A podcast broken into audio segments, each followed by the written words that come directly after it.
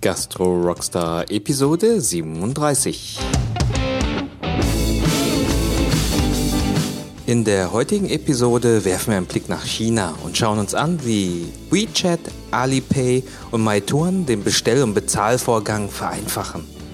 Als Interviewgast steht mir heute Tu Lam Farm zur Verfügung. Er ist Experte für digitale Geschäftsmodelle, E-Commerce und Social Media. Er nimmt uns in diesem Interview auf seine vergangene Reise nach China mit und gibt uns somit die Möglichkeit, über den Tellerrand zu blicken. Viel Spaß wünscht euch euer Gastgeber Hung Tio.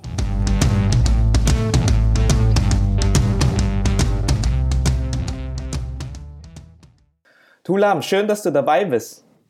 Ja, freue mich sehr, bei dir im Podcast Gast sein zu dürfen. Ich bin ja auch so ein äh, großer Foodie, von daher finde ich es äh, ja, ein cooles Forum hier. Schön, dass du, dass du heute auch mit dabei bist, jetzt nicht nur als Zuhörer, sondern wirklich Content mit reinbringst.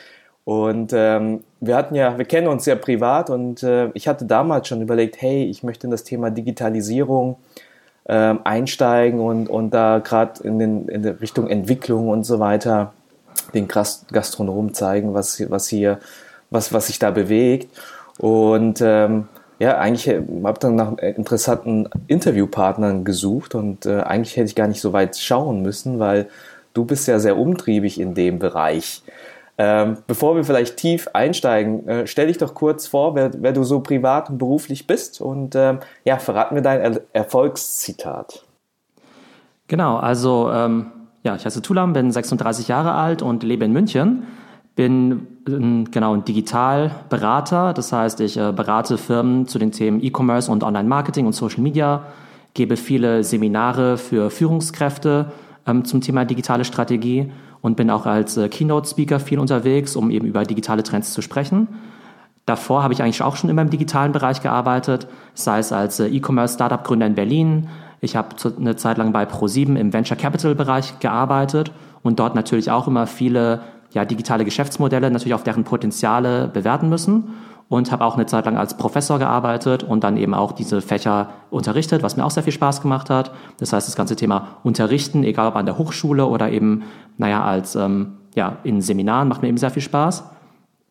Und ähm, genau, Interessen, äh, ja klar, Technologie, ähm, auch sozusagen privat äh, habe ich hier den ganzen, das ganze Haus hier voller möglichen, aller möglichen Gadgets interessiere mich auch sehr für Bildung. Also Bildung natürlich einerseits, ähm, sagen wir mal, gar nicht unbedingt die klassische akademische Bildung, sondern eben was im Bereich E-Learning so passiert, was so die wichtigen Skills sind, die wir eben auch als Arbeitnehmer so in der Zukunft brauchen. Auch so ein bisschen in die Richtung, naja, äh, wenn man ja, ne, Kinder hat, was sollen die eigentlich mal in der Zukunft lernen? Wenn Gute es jetzt Frage. alles so in Richtung künstliche Intelligenz und so weiter geht, ähm, was da so die wichtigen Skillsets sind. Und genau, wie gesagt, ähm, ja, privat auch äh, großer Foodie. Also ich liebe alle Arten von Restaurants, ähm, probiere immer super gern Sachen aus, ob das jetzt irgendwie Barbecue ist oder asiatisch, ähm, auch sehr gerne äh, neue Cafés und bin jetzt ganz be begeisterter äh, Weber-Grill-Fan, den ich vor zwei Wochen hier im Garten eingeweiht habe. Sehr schön. Verrätst du uns noch dein Lieblingserfolgszitat? Ähm, da gibt es eigentlich fast zwei Zitate. Also ich würde mal mit einem anfangen. Und zwar ist es von dem äh, berühmten Eishockeyspieler Wayne Gretzky. Und der sagt ja, skate to where the puck is going to be, not where it has been. Das heißt, ähm, das ist ja sozusagen in die Zukunft schauen, dass wir eben sehen, es gibt gewisse Entwicklungen und dann müssen wir eigentlich auch so komplett mit voller Überzeugung in diese Richtung gehen und eben nicht so sehr an diesen alten Strukturen und an den alten ähm, ja, ja, Weisheiten, sagen wir mal, klammern. Von daher finde ich es immer sehr, sehr wichtig, so ja, drei bis fünf oder zehn Jahre in die Zukunft zu schauen. Und äh, Stichpunkt zehn Jahre. Ein anderes sehr schönes Zitat ist, dass viele Leute überschätzen, was sie in einem Jahr erreichen können und unterschätzen, was sie in zehn Jahren erreichen können. Und das ist für mich eigentlich so der Ausdruck dessen, dass die Leute oftmals eben sehr ungeduldig sind, dass sie eben sagen, hey, ich will jetzt diese, was nicht, Wunderdiät machen oder ich will diesen einen super ähm, äh, Online-Kurs machen, damit ich irgendwie danach ganz schnell schön und reich werde. Und wenn es eben nicht sofort klappt, dann sind sie eben sehr, sehr frustriert. Und auf der anderen Seite unterschätzen sie, was eben passieren kann, wenn sie sozusagen fünf bis zehn Jahre sehr beständig an einem Ziel arbeiten. Ich finde, diese zwei Zitate passen auch super jetzt in unser Thema, gerade im Bereich der Digitalisierung, weil da geht es jetzt genau darum, wo ist der Puck ne, in, in der Zukunft und äh, da wollen wir heute tiefer einsteigen. Ähm, generell Wie, wie bist denn du, was hat dich denn an diesem Thema so fasziniert? Wie bist du zu diesem Thema gekommen? War das schon etwas, was du als kleines Kind irgendwie hattest, als wow, das ist genau mein Thema? Hat sich das irgendwie entwickelt? Lass uns dort doch mal verstehen, warum deine Faszination für dieses Thema da ist. Also grundsätzlich war ich halt schon immer sehr an Technologie interessiert. Wie bei vielen Asiaten fängt das dann ja in der Jugend an oder in der Kindheit mit Videospielen und Gadgets, ähm, als ich eben als Kind schon immer sehr, sehr viel gezockt habe. Leider habe ich das eben nicht aufrechterhalten, denn sonst wäre ich wahrscheinlich heute in der E-Sports-Szene unterwegs. Aber da haben dann die asiatischen Eltern dann doch gesagt, naja, studier lieber mal was ordentliches. Werd lieber Professor, genau. Genau, solche Sachen in der Art. Ähm, aber grundsätzlich davon, äh, grundsätzlich ähm, Abgesehen davon ist es ja so, dass ja Tech heutzutage ja wirklich alle Bereiche eben so krass durchdrängt. Und das merkt man ja auch an der Berichterstattung. Die Companies, über die am meisten berichtet wird, sind ja immer Amazon, Facebook, Google. Ähm, und warum? Weil sie natürlich uns als ja, Verbraucher eben am meisten eben beeinflussen. Äh, dazu kommen natürlich auch noch spannende Persönlichkeiten, wie eben Jeff Bezos von Amazon, Mark Zuckerberg oder eben auch Steve Jobs, die ja natürlich auch für ähm, ja, alle Unternehmer auf der Welt eben auch große Vorbilder sind. Und gleichzeitig ist natürlich auch ein Bereich, der sich extrem schnell ändert. Ähm, Stichworte sind künstliche Intelligenz für die Zukunft, hat natürlich auch sehr hohe Auswirkungen auf unser Wirtschafts- und äh, Arbeitsleben. Und ich glaube, gerade im Bereich Food und Gastronomie finde ich den Einfluss von Tech eben sehr interessant, weil man ja einerseits jetzt die Gastronomie-Szene jetzt nicht so als die Hightech-Szene wahrscheinlich ähm, äh, als Hightech-Szene assoziieren würde. Auf der anderen Seite, die Gastronomie sich natürlich immer an die Kundenbedürfnisse anpassen muss. Und das heißt, wenn die Kunden heutzutage eben alles mobile bestellen wollen, alles über Apps bestellen wollen, vielleicht sogar über Voice mit Amazon Alexa, dann muss sich natürlich jeder Gastronom fragen, Mensch, inwiefern passe ich mich eigentlich diesen Kundenbedürfnissen an? Inwiefern spiele ich sozusagen ähm, auch bei den neuesten Trends mit und bin am Puls der Zeit? Oder begnüge ich mich damit, sozusagen meine Pizzeria vor 30 Jahren einmal eingerichtet zu haben und sage, hey, das passt so, meine Pizza ist super, Technologie ist egal und wenn das Essen gut schmeckt, dann kommen die Leute auch von alleine. Ja, das ist schön, was du sagst. Also ich glaube, gerade als Gastronom, man, man hat nicht so wirklich die, die Möglichkeit, sich äh, zu entscheiden, hey, ich mache da bei diesem ganzen Spiel nicht mit, sondern das, es wird einfach geschehen und ich muss, muss einfach schauen, wie ich da meinen Weg finde, der, der halt passend ist zu meinem Betrieb. Tulam, wir wollen jetzt, bevor wir insbesondere das, was uns interessiert, sind ja, ähm, du, du reist ja sehr viel herum, um dir die neuesten Tech-Entwicklungen auch anzuschauen, insbesondere auch in China. Und du hast ja die Chance auch genutzt, für uns dort äh, genauer draufzuschauen, wie es dort läuft. Bevor wir da einsteigen, äh, wie würdest du denn generell so den Food-Tech-Bereich mal gliedern? Also, das ist natürlich ein relativ breites Feld, was sich natürlich auch sehr stark verändert. Grundsätzlich sehe ich da aber fünf große Bereiche. Der erste Bereich ist für mich der Bereich der Lieferdienste, also mit Foodora und Deliveroo. Das zweite ist für mich äh, Lebensmittel online kaufen mit äh, Amazon Prime Now oder Amazon Fresh. Der dritte Bereich, eben ganz, ganz wichtig, Social Media. Das heißt, wie können Gastronomen eben Instagram und Foodblogger und Influencer eben nutzen, um ihr Angebot zu promoten. Der vierte Bereich ist sozusagen Technologie in Restaurants an sich. Das bedeutet eben die mobile Bestellung oder die auch mobile Bezahlung von, ähm, ja, von äh, Essensgerichten. Und ein fünfter, vielleicht kleiner Bereich ist das ganze Thema, sagen wir mal, Food Tech an sich. Also inwiefern wird das Essen selbst auch von Technologie eben revolutioniert? Ähm, und ein schönes Beispiel dafür ist für mich so dieser Impossible Burger, der so dieser fleischlose Burger ist, sozusagen eine Hightech-Züchtung, aber der wirklich genial schmeckt und kaum von richtigem Fleisch zu unterscheiden ist. Das heißt, äh, Erzähl uns mal ein bisschen, hast du da schon persönliche Erfahrungen mit dem Impossible Burger? Ähm, ja, genau. Also ähm, ich mache ja immer sozusagen meine, ich, sag, ich nenne es immer Forschungsreisen, ähm, vornehmlich in Silicon Valley oder eben auch in diesem Jahr nach China, um einfach neue Trends auszuprobieren und Dabei gehe ich immer so vor, dass ich natürlich immer im Vorfeld schaue, hey, was lese ich hier so in den ganzen amerikanischen Blogs, was ich eben auch wirklich mal selbst ausprobieren möchte. Und eins davon war eben der Impossible Burger und ich bin ja riesiger Burger- und auch Barbecue-Fan. Also ich weiß natürlich gutes Fleisch zu schätzen. Und dann habe ich mir überlegt, naja, ähm, wirklich mal ausprobieren. Dieser Impossible Burger, also der wird ja total gehypt als so ein Tech-Startup, wo dann wirklich irgendwie was nicht, hunderte von Wissenschaftlern eben dran rumsitzen, um sozusagen nachhaltiges, gutes Fleisch sozusagen künstlich zu erzeugen. Und da habe ich mich dann eben gefragt, naja, schmeckt das wirklich? Oder ist es eigentlich eher wie so, naja, ich sag mal, diese, naja, veganen Burger, die man vielleicht äh, aus dem äh, Supermarkt, aus dem Biomarkt eben bekommt? Und dann bin ich da hingegangen nach San Francisco, ähm, Das Interessante ist, dass der Impossible Burger ähm, ein Patty ist, der an Restaurants verkauft wird. Das heißt, es ist jetzt nicht irgendwie eine Kette oder ein Restaurant, was es anbietet, sondern ähm, verschiedene Restaurants können diesen Patty eben einkaufen. Und das sind im Augenblick natürlich auch eher so diese hippen, auch eher teuren Restaurants, weil dieser Impossible Burger, obwohl der jetzt eben nicht aus Fleisch ist, kostet dann irgendwie trotzdem so 17, 18 Dollar oder sowas. Also im Augenblick noch relativ teuer, aber hat wirklich extrem gut geschmeckt.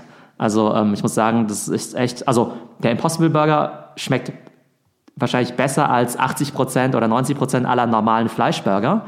Und ich glaube, wenn du jetzt so einen Blindtest machen würdest, dann wäre es wahrscheinlich kaum zu unterscheiden von einem Fleischburger. Ja, und was, was wird da als Ersatzprodukt genutzt?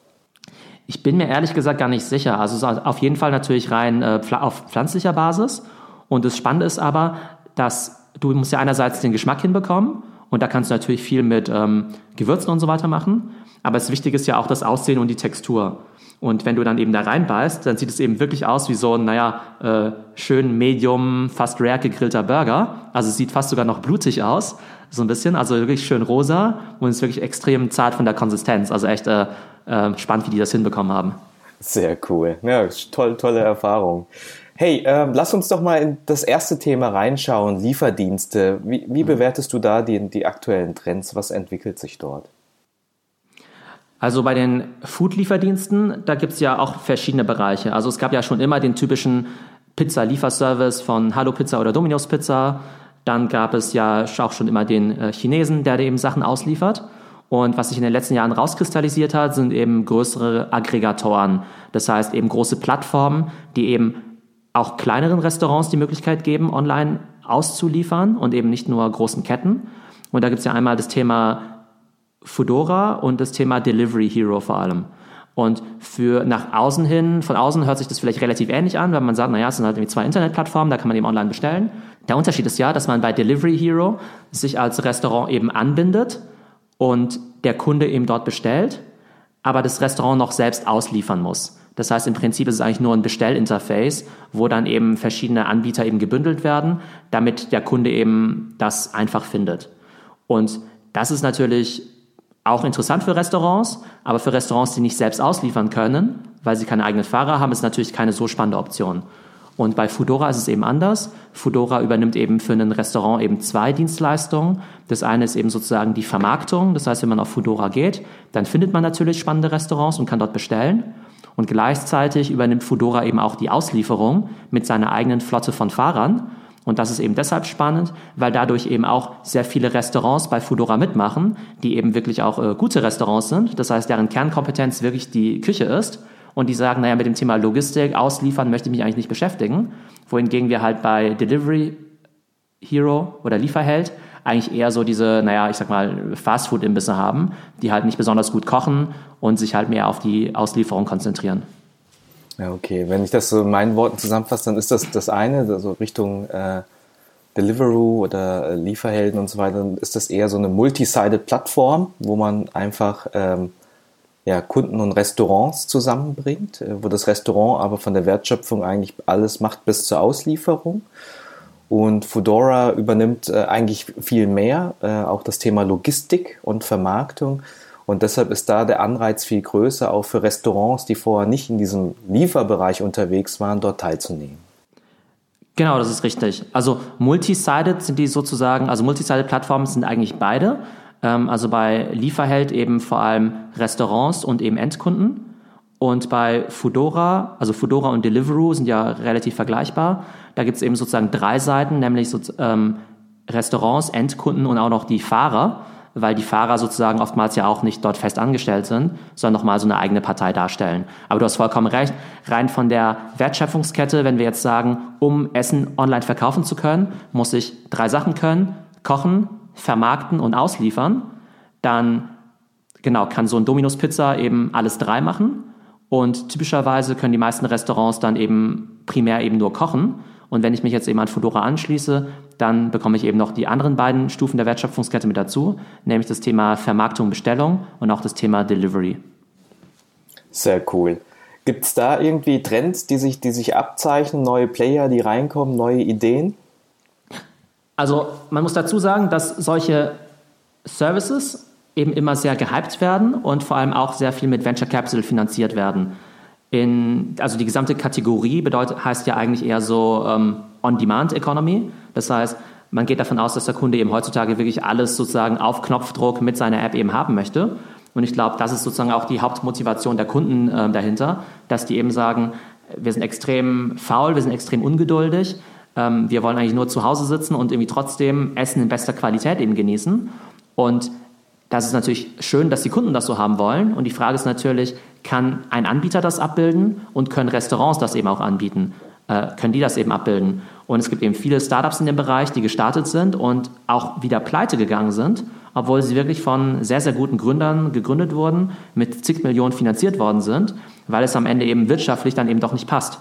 Und wirtschaftlich bedeutet ja einerseits, die Restaurants, die da mitmachen, verdienen, damit, verdienen, damit, verdienen die damit eigentlich Geld oder müssen die viel zu viel an Provision und an Werbeausgaben eben bezahlen. Und die Frage für die Plattform wie Foodora ist eben, können wir das Ganze profitabel abbilden? Das heißt, mit den Liefergebühren, die wir verdienen, mit den Provisionen, die wir verdienen, reicht das, um unsere Kosten zu decken, um unsere Fahrer zu bezahlen und um das ganze Marketing zu finanzieren. Ja, okay. Super spannendes Thema. Danke für, für, für den Einblick ja. darin. Äh, ich würde gern zu dem nächsten Thema. Ja? Vielleicht kurz dazu, äh, vielleicht aus deiner Perspektive.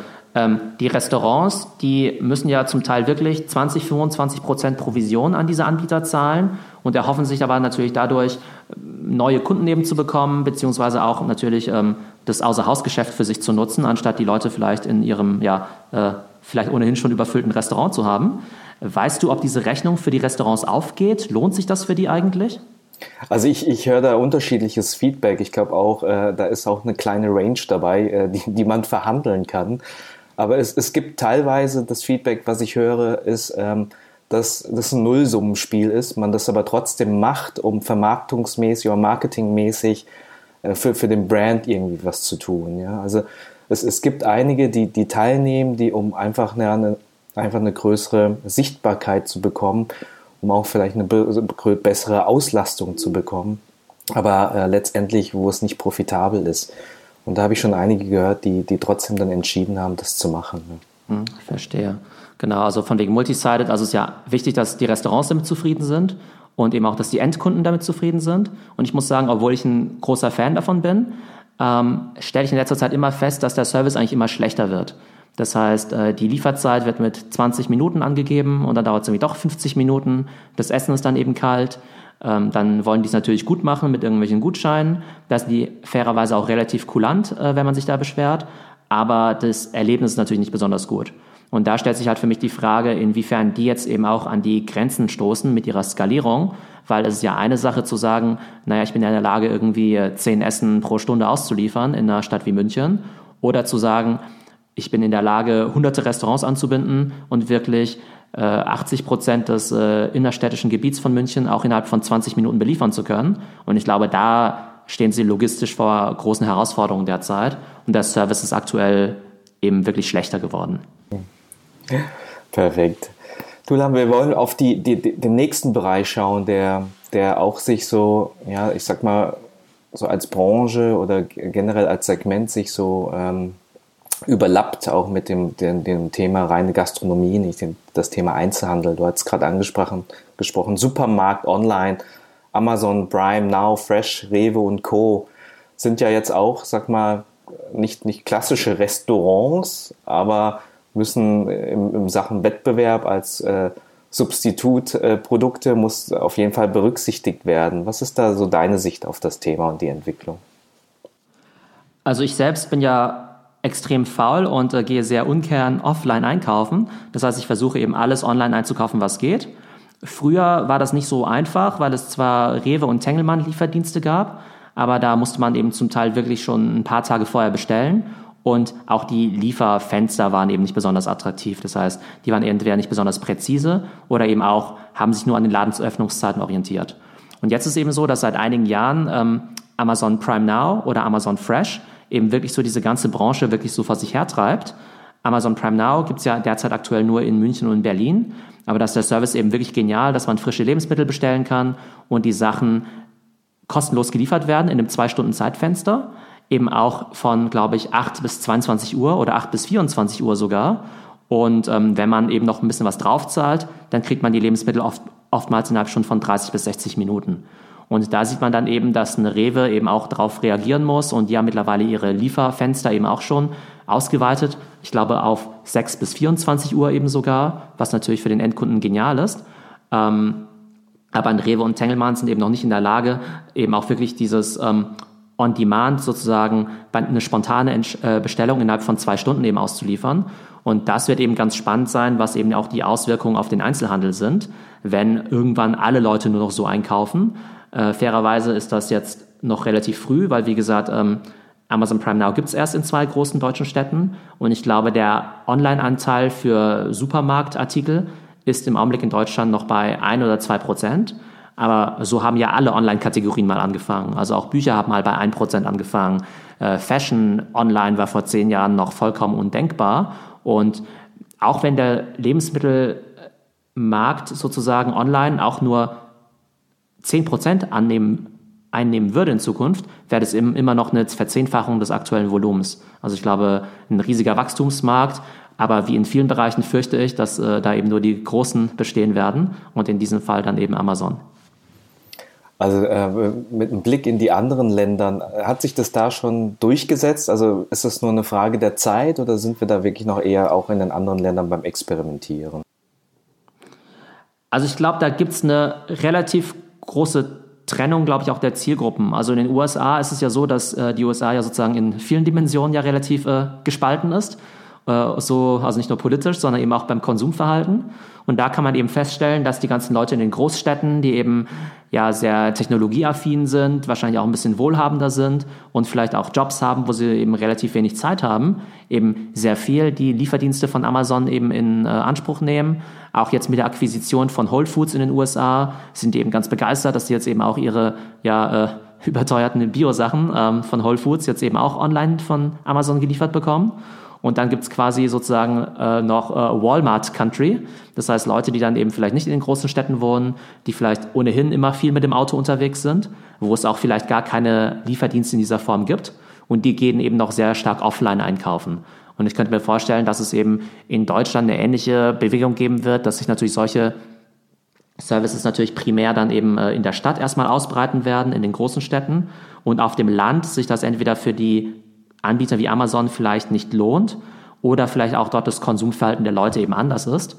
Aber ich glaube, so oder so, kein stationärer Händler sollte jetzt ähm, einfach die Augen zumachen und irgendwie darauf hoffen, dass es irgendwie an denen vorbeigeht oder dass ausgerechnet ihr Konsument jetzt keinen Bock auf äh, Technologie und Convenience hat, sondern die müssen sich natürlich schon überlegen, äh, wie sie da eben aufgestellt sind und was sie da an Innovation reinbringen können. Okay. Super, also spannendes, spannender Bereich, spannende Entwicklung. Ist halt natürlich die Frage, was, was macht ein Gastronom damit? Auf jeden Fall äh, ein Bereich, den, den man im Auge behalten muss. Ähm, letztendlich stecken da vielleicht auch die ein oder anderen Chancen für ein Restaurant, um vielleicht auch Produkte abzusetzen. Kommen wir zum nächsten Thema, zum Thema ähm, Vermarktung, Social Media. Ähm, ich glaube, da, da kommt jetzt gerade keiner vorbei. Äh, wie, wie siehst du da die Entwicklung? Gibt es da neue Trends, die sich abzeichnen? Ich glaube, Social Media ist für Restaurants heutzutage fast genauso wichtig oder sogar noch wichtiger als das Essen, das dort produziert wird. Hört sich ein bisschen komisch an, weil Gastronomen natürlich sagen, das Essen sollte im Vordergrund stehen.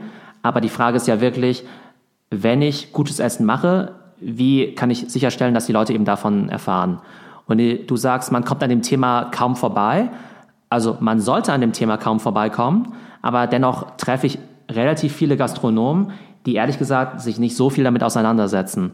Und ich habe letztens zum Beispiel mit, einer, mit einem Gründer in dem Bereich gesprochen, der hat sich unendlich, also wirklich ganz smartes Team, die haben sich unendlich viele Gedanken über das Essen gemacht, über das Design der Speisekarte, wie sie die Gerichte jetzt nennen sollen, über die Zutaten und das ist natürlich alles extrem wichtig, aber die haben das Thema Social Media und Marketing eben komplett außen vor gelassen. Und bei mir ist es eben heutzutage so, dass ich sozusagen als ähm, ja, Foodie oder der eben neue Sachen entdecken möchte, dass ich das natürlich primär über Social Media mache und über Instagram. Das heißt, ich sehe natürlich etwas, was eben visuell für mich eben ansprechend ist, dann follow ich eben diesen Accounts oder ich gehe dann auch direkt hin und möchte natürlich auch neue Sachen ausprobieren. Oder lese mir natürlich die ganzen Bewertungen eben durch auf Yelp oder Facebook oder Google Und das sind ja eigentlich für mich die wichtigsten Signale sozusagen in der digitalen Welt, um eben zu sehen, was eben spannend ist. Und früher war es ja so, dass man ja eher auf Laufkundschaft gesetzt hat oder meinetwegen auch auf Mund-zu-Mund-Propaganda. Das heißt, die Leute laufen durch die Einkaufsstraße und sehen vielleicht ein spannendes Restaurant. Und heutzutage gibt es ja quasi diese virtuelle Einkaufsstraße, wo wir uns eben online bewegen in diesem digitalen Space. Und da geht es eben darum, wie kann ich dort möglichst stark auffallen, wie kann ich dort meine Produkte attraktiv präsentieren und wie kann ich auch dafür sorgen, dass Leute eben ähm, positiv über mich sprechen. Und das sind dann eben Themen wie Suchmaschinenoptimierung, Instagram, Yelp, Foodblogger und Influencer und natürlich auch die Möglichkeit oder die Fähigkeit, sehr attraktive Fotos zu machen. Hast du da den einen oder anderen Tipp, den, den, den Gastronomen mitnehmen können, um, um dort ein, ein Prozent besser zu werden? Also ich glaube, sie sollten letztendlich die gesamte Klaviatur da eigentlich spielen. Natürlich nicht alles auf einmal, aber sich einfach eine Roadmap machen, wie kann ich welche digitale Kanäle für mich nutzen. Das wäre zum einen für mich das Thema Instagram. Also ich glaube, wenn ich jetzt ein Gastro-Unternehmer wäre und was Neues gründen würde, dann würde ich wahrscheinlich noch vor dem Launch meines Restaurants schon extrem viel Zeit mit Instagram verbringen und dort einfach vielleicht schon ähm, Bilder von Gerichten eben einstellen, vielleicht auch eine Art Behind the Scenes, wie man jetzt eben auch das Restaurant dann eben auch aufbaut, um schon so eine Art Interesse oder vielleicht auch Hype eben schon auszulösen auf das ganze Thema. Natürlich immer sehr attraktive Bilder von meinen Fotos, äh, sehr attraktive Fotos von meinen Gerichten machen und auch täglich eigentlich Instagram Stories eben zu posten. Ähm, denn es ist ja so, dass wenn mir jetzt jemand auf Instagram followt, dann habe ich ja sozusagen die Permission, also die Erlaubnis, den mit in Anführungszeichen Werbung äh, zuzuspammen. Und, und, das und das muss natürlich auf eine gute Art machen. Und ähm, bei mir ist es oftmals so, dass ich irgendwelchen Restaurants eben followe und vielleicht schon länger nicht mehr dort war. Und wenn die nichts posten, dann habe ich natürlich auch keinen Anreiz, dort wieder hinzugehen. Aber wenn ich eben regelmäßig bei denen sehe, hey, ähm, die haben neue coole Aktionen, die haben neue coole Gerichte, die haben vielleicht ihr Restaurant neu eingerichtet, dann macht mich das natürlich neugierig und dann möchte ich natürlich auch wieder hingehen. Das heißt, Instagram ist halt für mich wirklich so der Kommunikationskanal, wo man die Möglichkeit hat, sich selbst von seiner Schokoladenseite, also von seiner besten Seite zu zeigen und wirklich täglich mit dem Kunden auch zu kommunizieren. Sehr schön. Hey, äh, ein Thema, was, was ja auch viele Gastronomen treibt, ist immer, hey, wie kriege ich da die, sag mal, die, die Influencer in mein, in mein Restaurant rein? Wie kriege ich die dazu, dass die äh, geile Fotos schießen und äh, das teilen mit, mit äh, ihren Followern? Ähm, es gibt ja auch die Möglichkeiten oder neue Services, um ja, sozusagen das einzukaufen. Was ist so deine Sicht drauf? Also ich glaube, prinzipiell sollten Restaurants immer dafür sorgen, dass viel über sie gesprochen wird und man sollte quasi die Leute dazu ermutigen, eben Sachen zu fotografieren und auch zu, äh, auch zu taggen.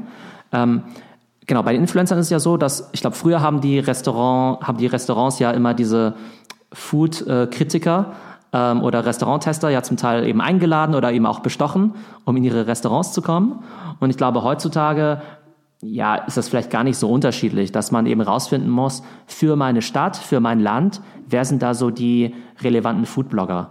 In München zum Beispiel, da gibt es eben den Account äh, Munich Food ähm, und einen, der irgendwie noch so, ja, genau, da gibt es den Account Munich Food und den finde ich immer, den finde ich mal zum Beispiel ganz cool, weil ich darüber eben neue Sachen entdecke. Ich weiß jetzt nicht genau, was deren Geschäftsmodell ist, ob die eben von den Restaurants eben bezahlt werden oder ob die aus Eigeninteresse, einfach um ihre sozusagen Follower immer mit relevanten News zu versorgen, einfach immer neue Restaurants eben austesten müssen, wahrscheinlich eine Kombination von beidem. Aber wenn ich jetzt neues Restaurant wäre, dann würde ich eben wirklich identifizieren, wer die relevanten entweder Food-Blogger oder Accounts sind und die einfach mal zu mir einladen oder die eben dort äh, auch vielleicht auf Instagram mal taggen, damit sich das Ganze mal anschauen weil man dadurch eben wirklich dann schon, also so ein Account wie Munich Food, der hat in München vielleicht, weiß nicht, zigtausend oder hunderttausende Follower und das sind natürlich alles Food-Interessierte und das sind eben alles Foodies und einfach dort gefeatured zu werden, ist wahrscheinlich viel relevanter, als jetzt irgendwo eine ja, Out-of-Home-Werbung zu schalten oder ein Radiospot oder eine Tageszeitungsanzeige oder ähnliches. Ähm, also ich glaube, genau, ich glaube, das ist eben super wichtig. Aber es geht ja nicht nur darum, jetzt eben die großen Foodblogger zu haben, die über einen berichten, sondern man sollte eben auch zusehen, dass auch ganz normale User, wenn sie in dein Restaurant kommen, natürlich möglichst viele Bilder machen oder eben auch Reviews schreiben. Äh, dazu habe ich zwei spannende Beispiele oder zwei lustige Beispiele. Das eine ist ja das Thema Reviews. Das heißt, wie kriege ich die User eigentlich dazu, Reviews abzugeben? Und es gibt ja die Möglichkeit, die Kunden eben wirklich mehr oder weniger aufzufordern, indem man vielleicht auch solche Pappaufsteller eben hinstellt, irgendwelche Poster von wegen bewerte uns auf Yelp, bewerte uns auf Facebook, um die Leute dann eben auch äh, darauf aufmerksam zu machen, dass es die Möglichkeit gibt. Und was ich eben ganz äh, spannend fand, war, ähm, ich war vor einigen Jahren mal in Vietnam ähm, und da habe ich mich natürlich auch über so TripAdvisor und so weiter erkundigt, was eben so der das beste Bang Mi eben in diesem Ort war. Und es war eigentlich ein kleiner Ort, also es war jetzt nicht Saigon oder sowas. Und der beste ähm, Bang Mi stand dort, war von so einer 70 Jahre alten Frau. Und dann sind wir dorthin gegangen und haben das Bang Mi gegessen, hat auch wunderbar geschmeckt. Und nach dem Essen hat sie dann auf so ein Poster hingedeutet und eben gezeigt, bitte bewerte uns auf TripAdvisor. Und das fand ich einfach so pfiffig. Mit, dass, mit 70, herrlich. Ja, mit 70, ja, dass sie eben auch schon versteht, wie wichtig eben dieses Thema Reviews und eben Social Media ist, wohingegen es ganz viele äh, Jungspund-Gastronomen gibt, die damit aufgewachsen sind und solche Sachen eben auch oftmals vernachlässigen. Das ist schöner, schön, schöne genau. Story, richtig ja, cool. Das, das finde ich eben ganz spannend. Und vielleicht noch mal aufs Thema Fotos zu kommen. Ähm, das Essen muss natürlich super aussehen, damit es eben auch auf Instagram geshared wird. Und ich glaube, jedes Restaurant sollte jetzt eben noch mehr darauf achten, dass klar die Gerichte natürlich schön angerichtet sind oder sie sogar Instagrammable sind. Das heißt, es gibt jetzt ja Restaurants, die wirklich ihr Essen so perfekt herrichten, dass es quasi für Instagram gemacht ist oder ausgerichtet ist. Das sieht man zum Teil eben auch bei vielen so, ähm, ja, also jeder weiß ja, jeder kennt ja die Bilder von so schönen Green Smoothies oder von so ähm, Superfood Bowls oder sowas. Und ich glaube auch viele Nachtischrestaurants, die dann irgendwie tolle Puddings machen, Eiscreme, Muffins und so weiter, die haben ja zum Teil so wirklich ganz äh, ausgefallene ja, Variationen mit ganz crazy Farben, die wirklich nur daraus ausgerichtet sind, damit die Leute sagen, hey, äh, guck dir das mal an und das eben auf Instagram eben auch teilen. Und ähm, ich glaube, das ist eben ganz spannend und äh, auch viele Kuchenrestaurants zum Beispiel, die sollten natürlich auch zusehen, dass sie ihre Auslage eben optimieren. In München gibt es zum Beispiel so ein Café, das heißt äh, Melu und die haben immer ganz tolle Torten und Kuchen und die haben dann eben auch immer ein ganz schönes Schaufenster mit ganz bunten Macarons, bunten Törtchen und so weiter. Und da ist eigentlich klar, dass die Leute sowas natürlich dann auch fotografieren und sharen, wohingegen jetzt einfach nur so ein ja, dunkler Schokokuchen oder ein gelber Zitronenkuchen ja natürlich jetzt nicht so spannend ist. Ja, sehr cool. Also, da, dass man da gleich ein Auge drauf hält, äh, dass, dass, äh, dass alle die Gerichte so zu inszenieren oder die Präsentation, dass äh, mit dem Ziel, dass es ein schönes Foto auf Instagram gibt. Auf jeden Fall, genau. Und auch, ähm, was wir vorhin gesagt haben, dass die, wenn ich jetzt eben ein Gründer wäre, dann würde ich immer versuchen, wie, versuchen mir vorzustellen, wie sieht mein Restaurant aus, aus den Augen von einem Instagram-User. Wie sieht die Einrichtung von meinem Restaurant aus? Wie sieht mein Logo aus? Wie sehen meine Gerichte aus? Meine Stühle, meine, mein Mobiliar? Weil das wirklich das Entscheidende ist, um die Leute dann eben auch bei mir reinzuziehen. Tulam, lass uns mal einen Blick in, ins Restaurant von der Vermarktung in so eher Richtung Prozesse gehen, ähm, um ein Restaurant, sag mal, auch effizienter zu gestalten, einmal intern, aber auch für den Kunden. Was siehst du da an Entwicklung? Also da sollten wir tatsächlich schon den Sprung eben nach China wagen, weil es dort eben die spannende Innovation gibt für mich als Endkunde ist eigentlich eine Restaurant, ist ein Restaurantbesuch in Deutschland eigentlich immer relativ frustrierend, aus verschiedenen Gründen. Ähm, ich muss extrem lange warten, bis jemand meine Bestellung aufnimmt. Ähm, die Speisekarte ist nicht besonders übersichtlich. Das, der Kassiervorgang, der dauert eben auch oftmals sehr lange. Das heißt, ich warte eben 20 Minuten beim Bestellen, 20 Minuten beim Bezahlen. Und oftmals nehmen eben die Restaurants dann eben auch nicht so gern Kreditkarten, sondern eben nur Bargeld. Und das ist eben auch oftmals eben sehr frustrierend. Und ich frage mich wirklich, warum die, und eigentlich ist es also im Bereich der Technologie spricht man eigentlich immer von Friktion. Das heißt, ich möchte natürlich möglichst die Reibungsverluste eben minimieren, damit der Kunde eben möglichst viel einkauft, ja. Und je einfacher, desto besser. Das sehen wir ja am Thema Amazon, ne? Die machen eben One-Click-Payment, die machen ähm, einfache Retouren und so weiter. Das heißt, die Kunden denken dann gar nicht groß drüber nach, wenn sie eben einkaufen und kaufen eben alles bei Amazon. Und ich finde, Restaurants, die ja daran interessiert sein sollten, viel Geld zu verdienen, die machen es eigentlich dem Kunden so schwer wie möglich. Die sagen nämlich, okay, du musst extrem lange warten. Wenn du kein Bargeld dabei hast, dann verkaufen wir, wir dir auch nichts. Und ähm, insgesamt ist das eben keine so coole Experience. Und in China gibt es ja wirklich so diese mobile Revolution, dass eben wirklich alles jetzt über das Handy abläuft, sowohl der Bestellvorgang als auch der Bezahlvorgang. Und maßgeblich dafür sind sogenannte Super-Apps. Und in China gibt es eben gleich drei von diesen Super-Apps. Das eine ist eben WeChat Pay oder WeChat. Die zweite heißt Alipay und die dritte heißt Meituan. Und Meituan könnt ihr euch vorstellen wie so eine Kombination aus, aus Yelp, aus Foodora, aus OpenTable, wo man dann wirklich eben mit lokalen Restaurants ähm, sozusagen bestellen, bezahlen kann und so weiter. Und als ich in Peking war, war ich zum Beispiel ähm, Peking-Ente essen in einem Restaurant und da war es dann eben auch so, dass man vorher in eine von diesen Apps eben reingeht, sich ein passendes Angebot aussucht.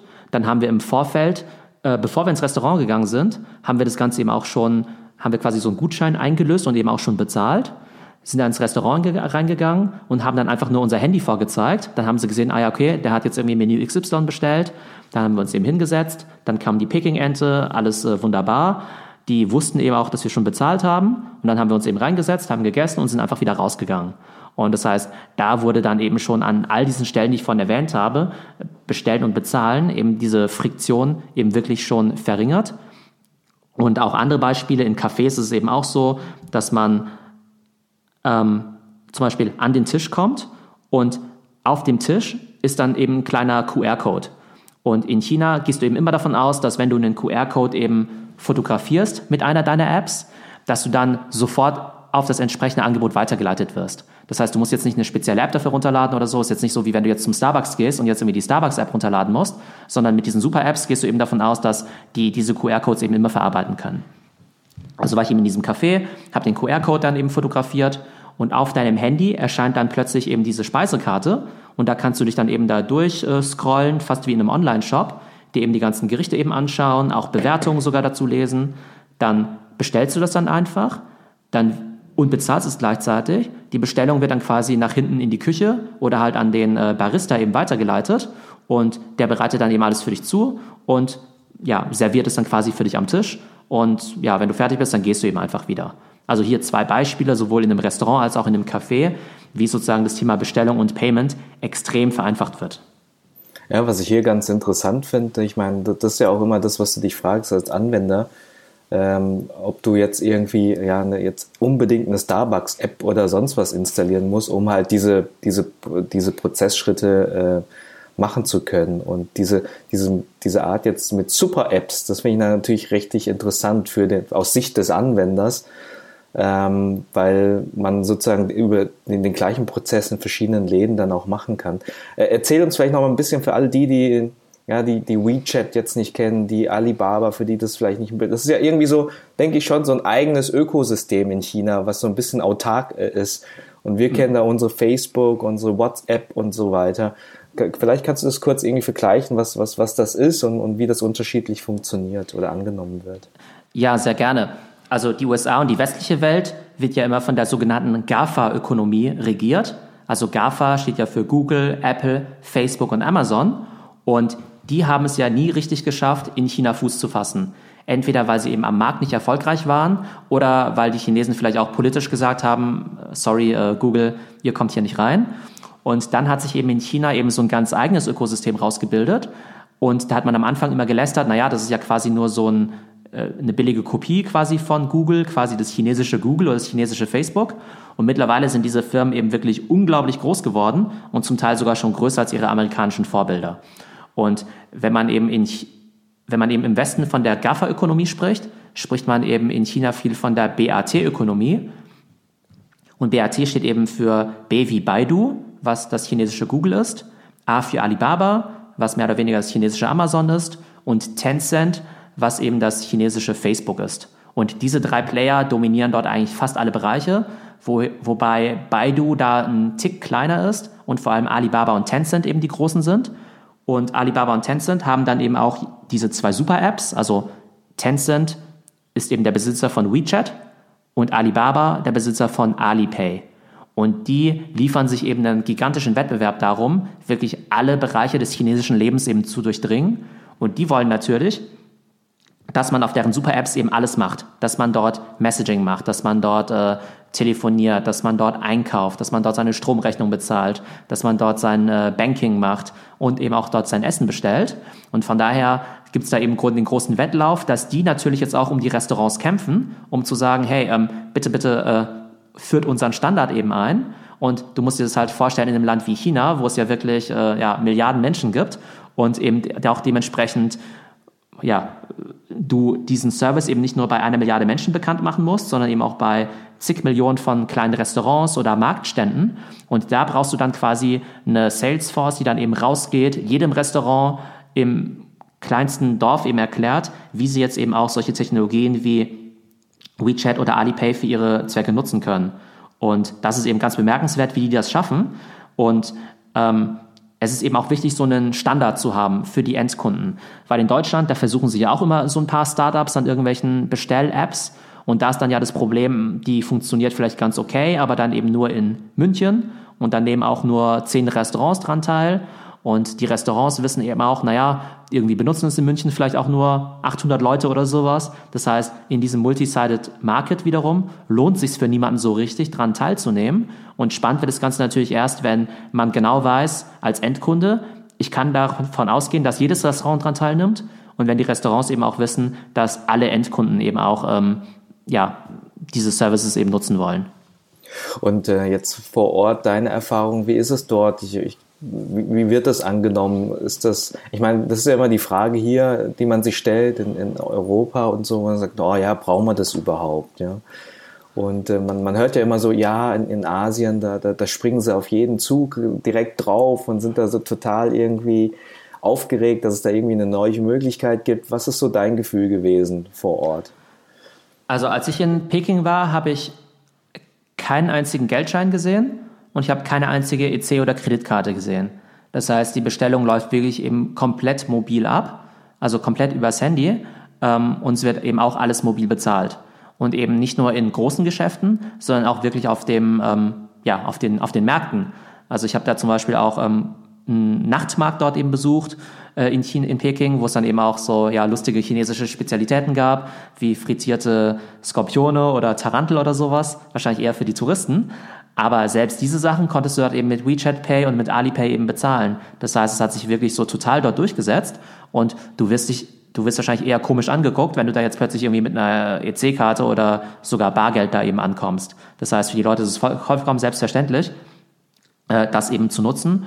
Und bei den Händlern ist es dann eben auch so, dass wenn die jetzt über WeChat Pay bezahlt werden, die gehen jetzt auch nicht am nächsten Tag zur Bank und cashen das jetzt irgendwie aus oder sowas, sondern die benutzen es einfach, um halt ihre Lieferanten damit zu bezahlen oder ihre eigenen Einkäufe damit zu tätigen. Das heißt, das ist wirklich total ähm, sozusagen eingewoben in der DNA von dem gesamten äh, von der gesamten Wirtschaft dort. Und man muss sich eben auch vorstellen, dass eben wirklich ja dann eben Hunderte von Milliarden von äh, ja, Dollar oder von der chinesischen Währung ähm, dann ja letztendlich durch diese Apps eben durchfließen. Das heißt, und es war alles ein Prozess, der innerhalb von wenigen Jahren stattgefunden hat, wie man wirklich von einer 100% Cash-Ökonomie fast auf eine 100% Mobile-Payment-Ökonomie geht.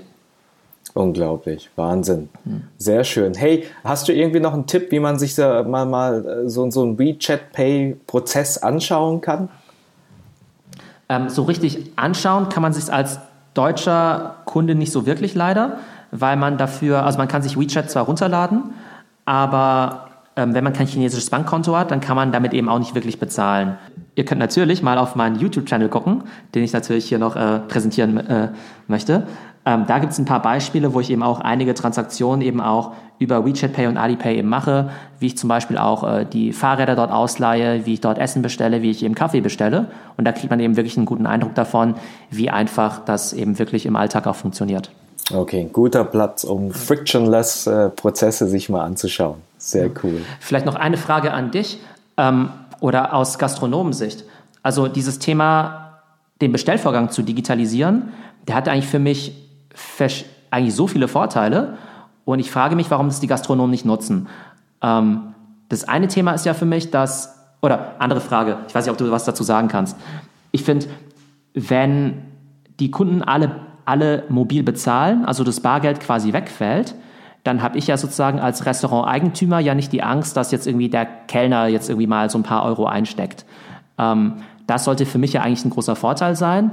Aber ich frage mich, ob vielleicht Gastronomen vielleicht gar keinen Anreiz zu so einer Transparenz haben, weil die, ja, weil es ja vielleicht auch ganz recht ist, wenn nicht unbedingt jeder Euro äh, transparent äh, nachvollziehbar ist. Wie siehst du das? Ja, ich, also das, was du als, als Frage stellst, das, das kann ich mir schon gut vorstellen, dass es vielleicht, ich sag mal jetzt beim kleinen Teil, wo es schwarze Schafe gibt, wo man sagt, na ja, vielleicht ist es gar nicht so schlecht, äh, ein bisschen intransparent zu sein. Aber ich glaube, bei den Läden, die, die, die eh sehr professionell agieren, wo, wo, wo wirklich, sag mal, die Kasse auch immer zusammenpasst mit dem, was man tatsächlich äh, an Umsatz hat, ähm, da dürfte es eigentlich, eigentlich kein, sag mal, kein keine Hürde geben, äh, die, den Prozess einzuführen, außer das Thema Investition, außer das Thema Training, außer das Thema, oh ja, da, da müssen wir ein neues Projekt aufmachen. Ne?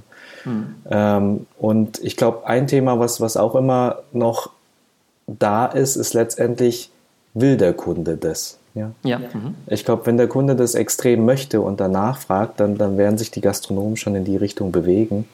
Äh, dass, dass man da einfach ja den, den, das, das Kundenbedürfnis deckt. Und das ist halt das Thema, was ich mich halt frage, ob das in Deutschland, ob das Bedürfnis, ob diese, diese Wut, dass ich da jetzt irgendwie oder dieses Hinterfragen, dass ich jetzt Bargeld rausziehen muss oder irgendwie, dass ich da, äh, nachdem ich was gegessen habe, dann irgendwie nochmal die Rechnung separat kommen lasse, um den Kreditkartenprozess anzustoßen ob, ob wir da so weit sind und sagen, hey, das, das macht eigentlich alles überhaupt keinen Sinn, ja, so wie es vielleicht in China schon ist.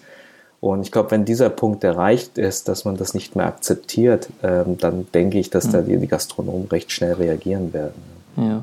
Ich habe eine ganz spannende Analogie, nämlich äh, das Thema Taxifahren.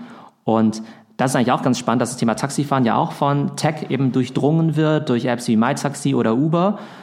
Und da finde ich es eben ganz spannend, weil dort gibt es ja auch sehr viele konservative Taxifahrer, die dann eben sagen, naja, dieses ganze Mobile-Zeug, das will ich nicht oder ich habe keinen Bock, äh, Kreditkartengebühren eben zu bezahlen und nehme deshalb eben nur Bargeld an, weil oftmals wird man ja wirklich äh, ja, eben beschimpft, wenn man mit Kreditkarte bezahlen möchte. Die Konsequenz ist dann eben einfach, dass eben Kunden, die eben viel geschäftlich unterwegs sind, dass die dann eben sagen, naja, ich möchte eben nur bargeldlos bezahlen oder ich brauche eben einen E-Mail-Beleg für meine Reisekostenabrechnung und die werden dann natürlich halt nur noch mit MyTaxi oder ähnlichen fahren. Und das sind ja tendenziell ja die spannenden Kunden, weil die eben diese ganzen Flughafenfahrten machen, weil die diese ganzen Langfahrten machen. Und da ist es eben extrem kurzsichtig von eben dem normalen Taxifahrer, dass sie eben sagen, naja, Sie wollen sich irgendwie die 1,50 Euro Gebühr oder sowas sparen und lassen sich halt dadurch die Stammkunden mit den 70, 80 Euro Flughafenfahrten dann eben entgehen. Ähm, und ich könnte mir vorstellen, dass es auch viele Gastronomen sind, die vielleicht ähnlich denken oder auch Einzelhändler, die sagen, ja, das Thema, ich habe keine Lust, Prozente an Foodora, an die Food App, an die, an Visa, an Mastercard und so weiter eben abzugeben. Aber wenn man dadurch die spannenden Kunden eben verliert, die natürlich auch die hohen Bons generieren, dann ähm, ja, ist das natürlich extrem äh, dämlich und bin wirklich gespannt, wann die Restaurants das eben realisieren, beziehungsweise wann sie vielleicht auch wirklich vom Endkunden dazu gezwungen werden, sich anzupassen. Oder wenn sie sich nicht anpassen, ist es eben ganz einfach. Ähm, gibt ja auch genug Restaurants, die dann irgendwann mal schließen müssen. Hey Tulam, eine Frage noch generell. Was hast du generell so mitgenommen aus deiner China-Reise? Was ist dir so besonders in Erinnerung geblieben, wo du gesagt hast, wow, also ähm, das ist ein Thema, da muss sich Europa mal miteinander aus, auseinandersetzen. Also ich glaube, es sind verschiedene Themen, einfach wie schnell eben China eben auch wächst und wie entschlossen sie Themen angehen im Bereich Technologie und Innovation. Die Chinesen, die, die setzen sich eben einfach zum, die identifizieren einfach wichtige Zukunftsbereiche und dann sind sie extrem konsequent und gehen die dann eben auch an. Äh, Beispiel Artificial Intelligence, künstliche Intelligenz. Das haben die Chinesen für sich als Schlüsselfeld identifiziert. Ist jetzt natürlich sozusagen die Erkenntnis ist jetzt ja nicht schwer, ja. Also äh, festzustellen, dass das ein wichtiger Bereich ist, ja die eine Sache. Und die andere Frage ist eben, wie du das eben auch durchsetzen kannst. Und die Chinesen, die pumpen einfach extrem viel Geld in diese Bereiche rein, zum Beispiel auch in die Forschung. Und jetzt ist es so, dass in die Chinesen im Bereich Artificial Intelligence zum Beispiel jetzt in Sachen akademische Publikationen jetzt schon fast äh, die USA eben schon überholt haben und ich glaube in dem Bereich auch schon das, weiß nicht, 20-fache an Output erzeugen, wie zum Beispiel deutsche Forscher. Oder noch schlimmer, die werben eben deutsche Forscher ab und bieten denen in China bessere Arbeitsbedingungen, weil die deutschen äh, Forscher an der Hochschule eben oftmals dann eben nur diese befristeten Verträge bekommen, ähm, dadurch eigentlich kaum Planungssicherheit haben. Und die Chinesen sagen einfach, hey, cool, du bist ein smarter Typ, komm doch nach China, hier ist irgendwie ein Lehrstuhl, hier sind zehn Mitarbeiter, hier ist irgendwie ganz viel äh, Forschungsbudget, ähm, forsch doch in China weiter, wenn du in Deutschland diese Bedingungen nicht bekommst. Und das Ganze fängt bei denen auch schon in der Schule an. In der Schule wird in Deutschland ja immer noch sehr ideologisch darüber diskutiert, darf es überhaupt iPads im Klassenraum geben? Ähm, äh, ist die Schule nicht schon gut, so wie sie eben ist? Und in China, da lernen die Kinder jetzt schon in der Grundschule programmieren.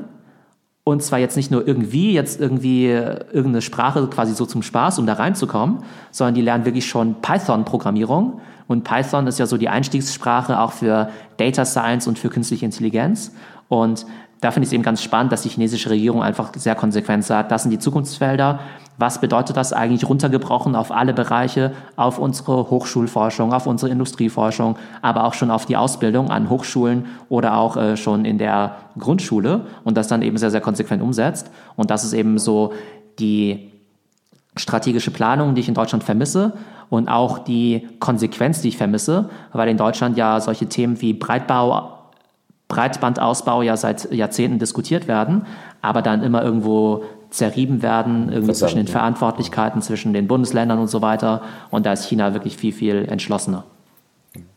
Also bleibt spannend und ein Blick über den Tellerrand nach China ähm, ist immer wieder interessant. Von der Makroebene runter zur Mikroebene. Wie sollen denn aus deiner Sicht Gastro Gastronomen mit dem Thema Foodtech umgehen? Oder ganz konkret, hast du irgendwie, sag mal, eine, eine praktische Aufgabe, die jetzt Gastronomen nach dem Hören der Folge machen sollen, um da irgendwie so einen Schritt voranzukommen? Ich glaube, Gastronomen sollten immer extrem kundenorientiert denken. Das heißt, sie sollten sich immer in die Perspektive ihrer Kunden reinversetzen und sich eben fragen, wie erlebt der Kunde mich eigentlich digital und wie erlebt er eigentlich das Essen oder den Aufenthalt in meinem Restaurant. Und wirklich, ich ich nenne es immer den äh, ja, Hausfrauen- oder den Hausmänner-Test, ähm, wirklich mal selbst ja, reingehen und mal schauen, wo es da eben Friktionen gibt, die ich eben eliminieren kann. Und wenn der Bestellvorgang eben extrem lange dauert, ähm, wenn das Bezahlen eben extrem schwierig ist, weil eben nicht alle Zahlungsarten angeboten werden, dann muss ich das eben einfach optimieren. Und genauso muss ich eben auch meine Webseite und meinen Instagram-Account und meine Yelp-Präsenz eben wirklich einem kritischen Blick unterziehen und eben wirklich versuchen zu verstehen, wenn jetzt der Kunde auf meinen Instagram-Account draufkommt, was sieht er eigentlich? Und da entscheidet sich der Kunde ja von drei Sekunden eigentlich, ob er das spannend findet oder nicht, ob die Bilder attraktiv sind oder nicht. Das heißt, wirklich mal diese gesamte Customer Journey von der Kunde entdeckt mich irgendwie digital über eine Google-Suche oder über Instagram bis hin zu, der will was bei mir bestellen oder der kommt zu mir ins Restaurant, mal wirklich zu hinterfragen, wie ein Kunde das wahrnimmt und wie ich das eben optimieren kann. Wichtigste Priorität, Instagram optimieren. Wenn ihr noch keinen Account habt, dann erstellt ihn und sorgt dafür, dass ihr dort täglich relevanten Content eben postet. Zweiter Punkt, schaut euch das ganze Thema Reviews an, also sowohl auf Yelp als auch auf Facebook als auch auf Google. Das heißt, seid ihr da schon präsent mit Reviews? Falls ja, wie werdet ihr dort bewertet? Alles, was weniger als äh, viereinhalb Sterne sind, sendet ein extrem negatives Signal aus. Und wenn es dort eben legitime Kundenbeschwerden gibt, dann versucht eben darauf zu reagieren, vielleicht auch dem Kunden direkt darauf zu antworten und natürlich auch versuchen, diese Sachen bei euch im Restaurant eben zu optimieren und streitet euch nicht mit dem Kunden rum, denn der Kunde hat immer recht. Also das äh, Thema Reviews ist eben auch sehr relevant. Äh, drittes Thema, Bilder und Videos. Entweder seid ihr selbst in der Lage, gute Bilder und Videos zu machen. Kann man eigentlich auch mit jedem iPhone machen. Das heißt, hier muss jetzt niemand irgendwie ein professionelles Team eben einstellen. Ähm, aber falls ihr niemanden habt, beauftragt einfach mal einen befreundeten Fotografen, mal einen Nachmittag bei euch zu verbringen, im Restaurant coole Fotos von euch zu machen, um dann einfach schon mal für die nächsten sechs Monate vielleicht Content für eure Webseite und für euer Social Media eben zu produzieren. Also ich glaube, das sind so die wichtigsten Themen, wo man wirklich sagt, ich kann heute schon mit sehr geringem Aufwand ähm, wirklich meine digitale Kompetenz und meine digitale Präsenz eben wirklich um ein Vielfaches eben optimieren, ähm, anstatt dass ich mich jetzt verkünstel und mich jetzt frage, Mensch, ähm, soll ich jetzt auch noch veganes Essen einführen oder soll ich jetzt neben Hamburgern jetzt auch noch äh, mexikanisch anbieten? Ich glaube, der Hebel im Marketing und in der Außendarstellung ist eben viel höher als jetzt die Optimierung des Menüs. Sehr schön. Ich glaube, was, was ich auch jetzt interessant fand äh, aus deinen Ausführungen, ist äh, das Thema Customer Journey, sowohl digital äh, die Journey äh, sich mal durchzugehen, als auch sozusagen offline im Laden selber und dann eher mit dem Blickwinkel Richtung Frictionless. Und das habe ich für mich so interpretiert, wirklich aus Sicht des Kunden mal zu schauen, wo Engpässe da sind und da gezielt irgendwie bewusst festzustellen, wo, wo es doch ein bisschen smoother laufen kann. Sehr schön. Hey, kommen wir noch kurz, bevor ich dich entlasse zu dem Thema Empfehlung. Äh, wenn du nur ein Buch empfehlen dürftest, welches Buch wäre es und warum? Also ich finde das Buch The Compound Effect von Darren Hardy eben extrem spannend. Das Buch kommt so ein bisschen aus der Ecke, sag ich mal, der, ich nenne es spaßeshalber immer Selbsthilfebücher, ähm, aber im Prinzip viel so diese Themen so Self-Improvement, äh, Motivation, ähm, äh, wo es eben auch viel um Reflexion geht. Und das Buch finde ich eben deshalb spannend. Also Compound-Effekt würde ich mal lose übersetzen mit dem Zinseszinseffekt. Und das bedeutet eben einfach, dass jede kleine Aktion, die ich heute mache, ob positiv oder negativ, quasi über die Zeit kumuliert einen großen positiven oder negativen Effekt haben wird. Ebenso wie der Zinseszins. Und das zielt wieder so ein bisschen auch auf das ab, was wir am Anfang gesagt haben. Wir ähm, unterschätzen, was wir in zehn Jahren eben erreichen können. Und die Leute denken immer eben sehr kurzfristig. Ein Beispiel. Ähm, wenn ich mir jetzt irgendwie so einen ähm, Schokoriegel jetzt reinhaue, dann werde ich ja nicht die unmittelbaren Konsequenzen davon zu spüren bekommen. Ich werde jetzt ja nicht auf einmal irgendwie fünf Kilo zunehmen oder jetzt irgendwie Diabetes bekommen oder so.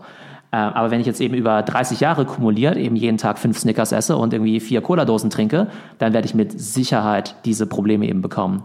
Genauso ist es so, dass wenn ich jetzt ähm, heute einen Green Smoothie trinke, ähm, dann werde ich jetzt nicht am nächsten Tag jetzt irgendwie plötzlich, äh, weiß nicht, 20 Kilo äh, leichter sein oder kein Körperfett mehr haben oder irgendwie strahlend weiße Zähne haben, aber wenn ich mich eben konsistent über die Zeit eben sehr, sehr gesund ernähre, dann werde ich eben langfristig davon profitieren.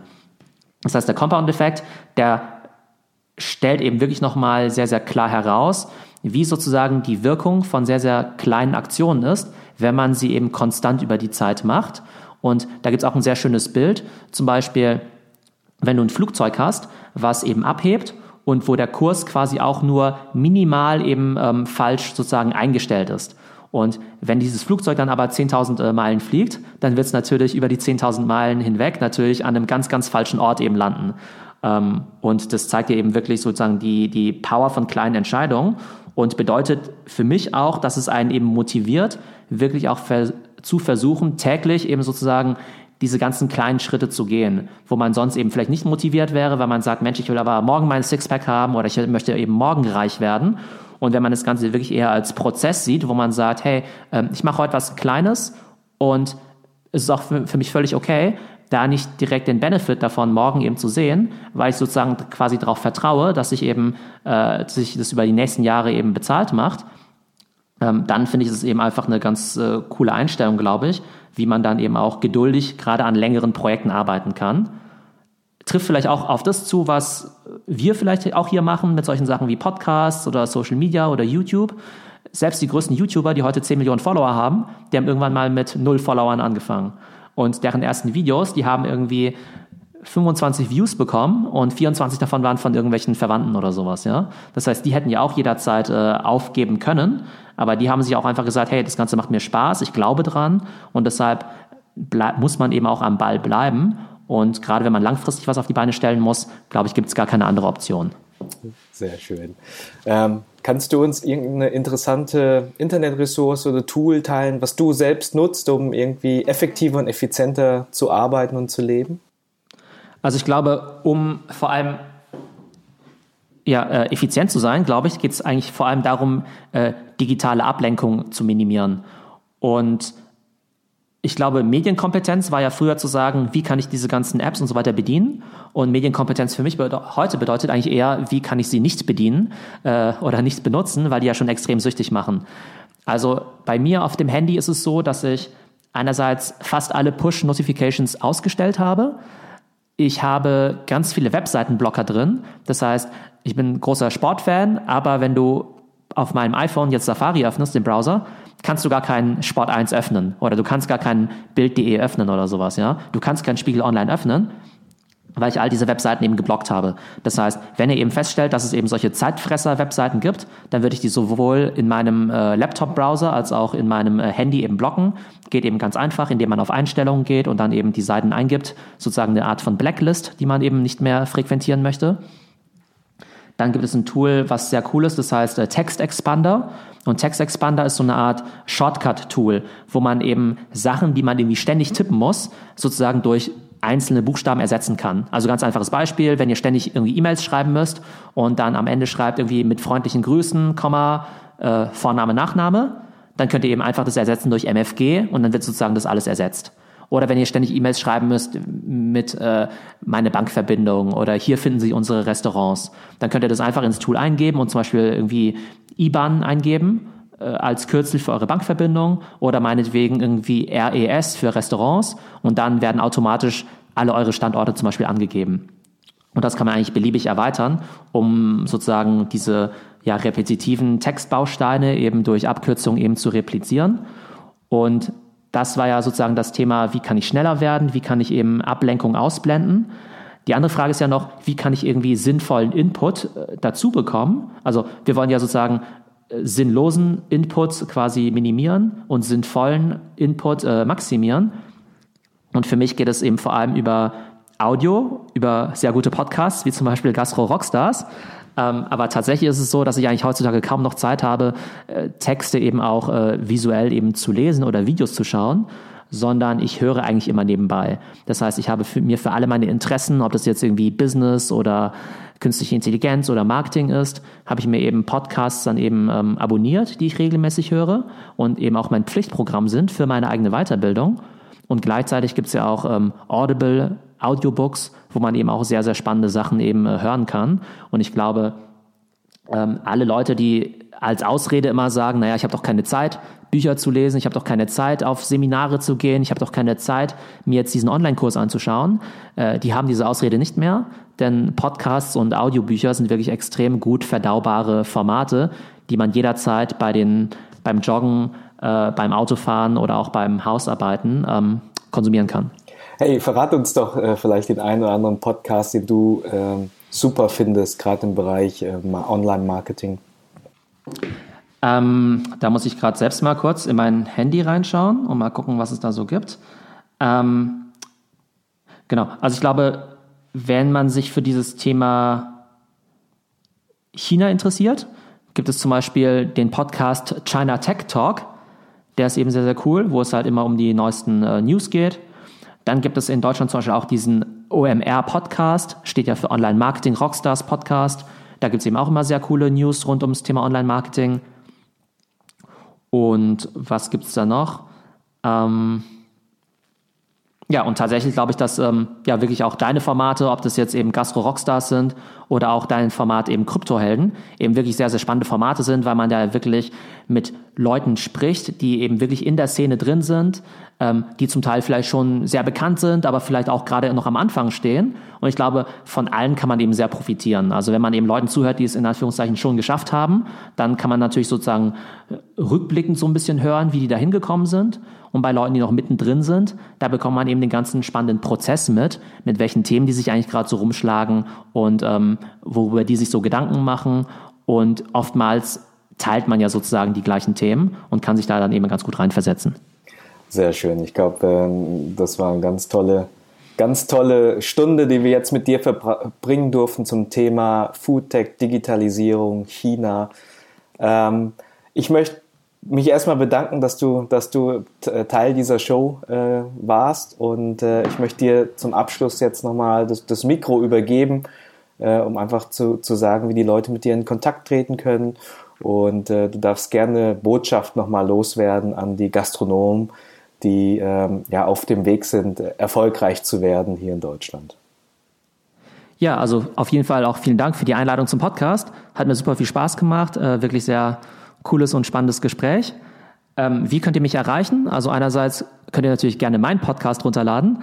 Ähm, also es gibt den Digital IQ, also Digital IQ Podcast, wo ich eben auch über zum Beispiel meine Erlebnisse in China eben berichte oder über andere digitale Trends. Den könnt ihr ja gerne abonnieren. Ihr könnt mir gerne auf Instagram followen unter tulamfam oder mich eben auch auf LinkedIn gerne adden, wenn ihr irgendwelche Fragen habt.